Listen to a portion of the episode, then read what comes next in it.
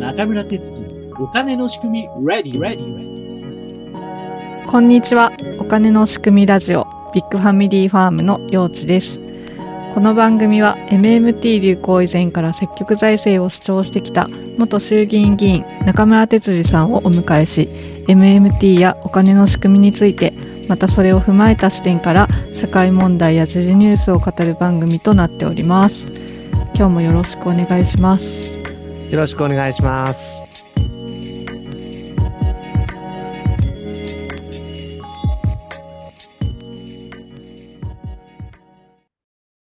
今日のテーマは先日起きた全銀ネットのシステム障害についてお話ししてみようかなと思うんですけれども、この全銀システムってあんまり一般的には利用するものじゃないので、どんな銀行だろうって、ね、知らない方も多いんじゃないかなと思いましてそうですね。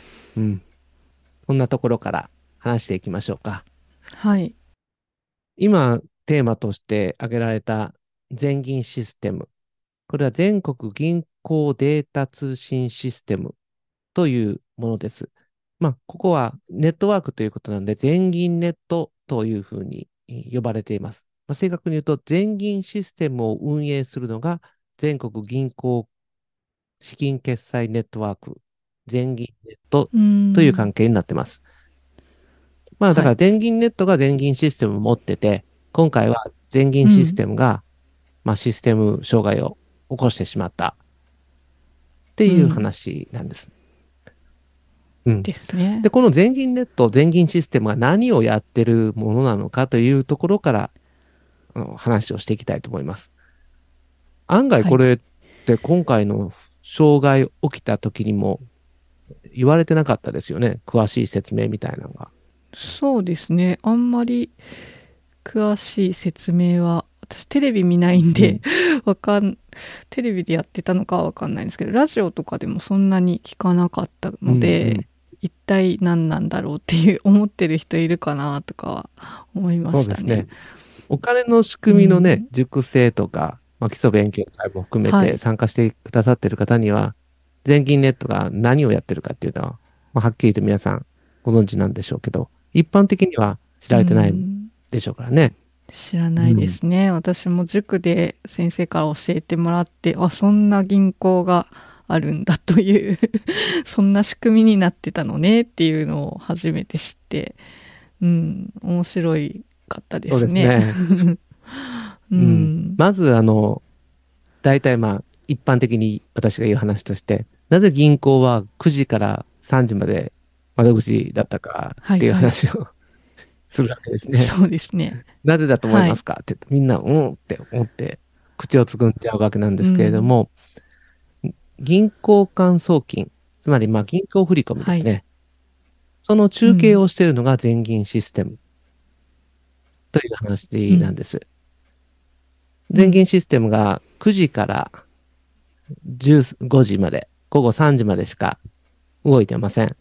まあ今はちょっとあの、それがちょっと形を変えてるんですけども、原則的には9時から午後3時。うんまあ、ただ、例えば私が幼稚さんに1万円送金をする。A 銀行から B 銀行に送金をするわけですけれども、その時にはい私の A 銀行の口座からは1万円減ります。幼稚さんの B 銀行の口座には1万円増えます。はい。ということで、もう送金が終わったことになってるわけなんですけれども、うん、でも、A 銀行の債務が1万円減る。預金っていうのは銀行にとって債務ですから、預金が減るっていうことは、A 銀行の預金が減るというのは、A 銀行の債務が1万円減ることになります。うん、で、私の A 銀行の顧客である中村哲司のもうふ送金によって、幼稚さんの口座が1万円増えるわけですから、B 銀行にしてみたら自分との関係ない 顧客の 一方的な指図で、自分の負債が増えちゃうわけですね。そうですよね。貸し付けたわけでもなく、ただ振り込まれただけでというそうんでですすね。ね。振り込まれただけで、それも全く関係のない中村哲司という A 銀行の顧客の指図によって自分の負債が増えていると。ってなったら B 銀行は A 銀行に何か言いたくなるじゃないですか。そうですね。ちゃんと金払えって言いたくなるじゃないですか。うん、その分払ってってなりますよね。うんうんうんはい。つまりこの A 銀行から B 銀行への送金っていうのは、まあやらないといけないんですけれども、うん。銀行振込のその瞬間にやってたらもうえらい大変じゃないですか。うん、そうですね。すごい量のお金が行き来してるから大変ですよね。一回一回やってたら。なんですよね。まあ今回のシステム障害2日間で、まあ受け手と送り手、双方合わせて500万件。なので250万件ぐらいの送金のあの。システム障害が出たということなんです。うん。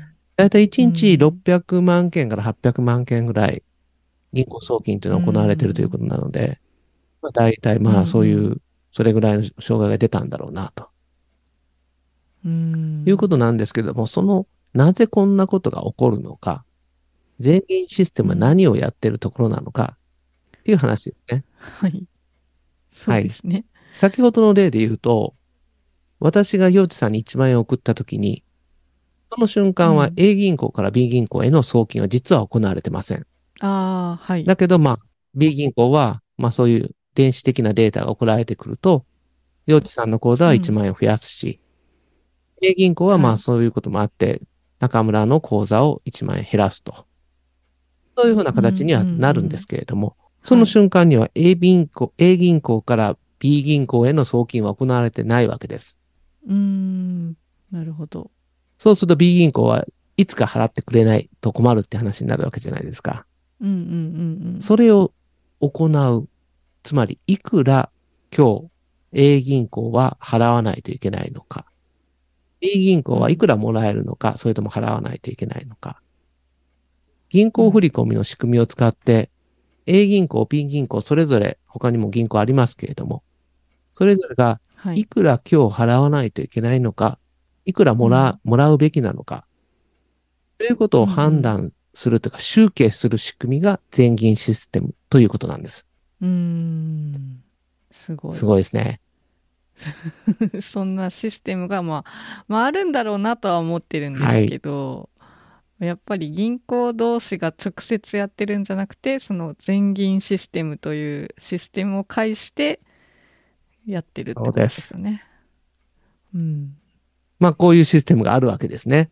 はいで、。そして、9時から15時、午前9時から午後3時までの取引データが集計されて、で今日はうん A 銀行はいくらプラスかマイナスか、B 銀行はいくらプラスかマイナスか、というような、すべての銀行のそのプラスマイナスの数字が出てくるわけですよ。はいはい。それが4時15分に日本銀行にデータが送付されます。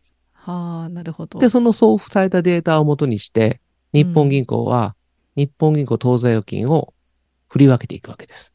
うーん。全銀システムに、まあ、まあ、全銀出荷データ、データが集まってきて、その通りに、各行がいくら出すべきなのか、うん。いくらもらうべきなのかっていうことをそこで決済していくと。うーん。なるほど。というシステムになってますので、全銀システムが動かないとですね、各銀行はー送金っていう業務ができないということになってるわけです。そうですよね。そんな重要なシステムが 使えなくなることが、そんなことあると思ったんですけど、ああってしまったんです。ねこれはもう大変なことだったですね。銀銀行の皆さんはもう真っ青になったんじゃないかなと思いなながら。見てましたけど。結構この全銀システム利用するのにお金かかりましてですね、一件あたり、うん。まあちょっと今は安くなったみたいですけども、それでも数十円。あのまあうんネットでちょっと調べてもらったら出てくると思うんですけども、かかるわけですよ。送金するだけでまあ言ったらその 利用料として、システム利用料として数十円かかっちゃうと。だからネット銀行があの、ただにしてるって結構頑張ってやってるんですよね。確かに、うんそうですね。うん、しかも早いですよね。そうそうそあれ、とりあえず数字が見た目は変わってるけど、まあその日の夜に一気にバンとお金のやり、銀行同士のお金のやり取りっていうのはされてるっていうことですよね。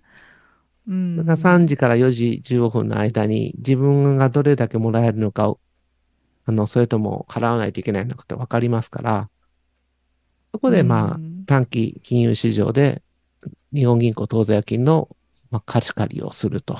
っていうふうな形になるわけで。すね。うんなるほど。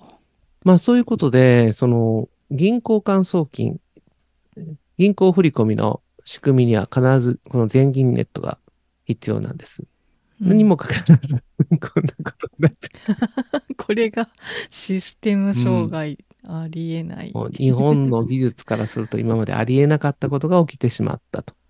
いやー、本当に、まあ、みずほ銀行がショートしたりっていうのは最近多かったんで、まあ民間銀行、しかもね、もうでかいあんな銀、でかい銀行がそんなことになっても日本もやばいなと思ってたら、ももっとさらにいやー、中枢の、よ。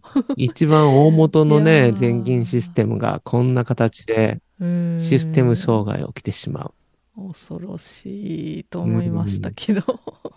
それもそのメモリー不足っていうことですから、いや、そう。どれだけ、メモリーってどれだけ計算不足なんだと。本当ですね。うん。うん、そんなに、あれですかね。連休明けで多いとか、そういうのはあるんですいや、かね。どうでしょう。この直前に、あの、その、システム開始をしてるみたいなんですよね。不具合が出た出ちゃったんでしょうけれども、この3連休を利用しうて、んあ、なるほど。ちょっとメンテナンスしたのが響いちゃったんでですすかかねね。。うん。で、これを解決する方法はないのかっていう話なんですけれども、はい。全銀ネットみたいなシステムがある国ばっかりじゃないわけですよ。おーそうなんですね。むしろこんな大規模な、まあ、んレガシーシステムを持っている国なんていうのは、先進国しかないわけで、おーなるほど。途上国が今からこんなものを作ろうと思っても、まあ、作る必要もないしっていう状況なんですよ。うーん。これで、まあ、この全銀システムの代わりを作ってるのが、以前紹介したことがある、カンボジアのブロックチェーン送金システム、バコンです。バコン。ああ。バコンは、この全銀システムをもうそのブロックチェーンで変え変えちゃってるので。この送金にその莫大な手数料かかんないんですね。ああ、すごい。うん なるほどそうです、そうです。すごいんですよ。日本銀行当座預金に相当するものがもう、あの、デジタル通貨で銀行間に送られちゃうので、もう、それでちゃんと機能しちゃうんですね。うーん全銀システムがなくてももう直で銀行間のやり取りがはできてそういうこしまうとですねという。へえ不思議ですね。なぜ今までできなかったんだろうみたいな。そうですね。それはブロックチェーンがないからですね。ないからですね。うーん。暗号を使った台帳システムのことを、まあ、ブロックチェーンと言いますけれども、この暗号を使った、はそのシステムをやるために、やっぱりコンピューターの能力が必要だったり、通信のうん設備が必要であったり、うんそれも、まあ、アナログじゃなくて、デジタルの通信が必要であったりとかですね。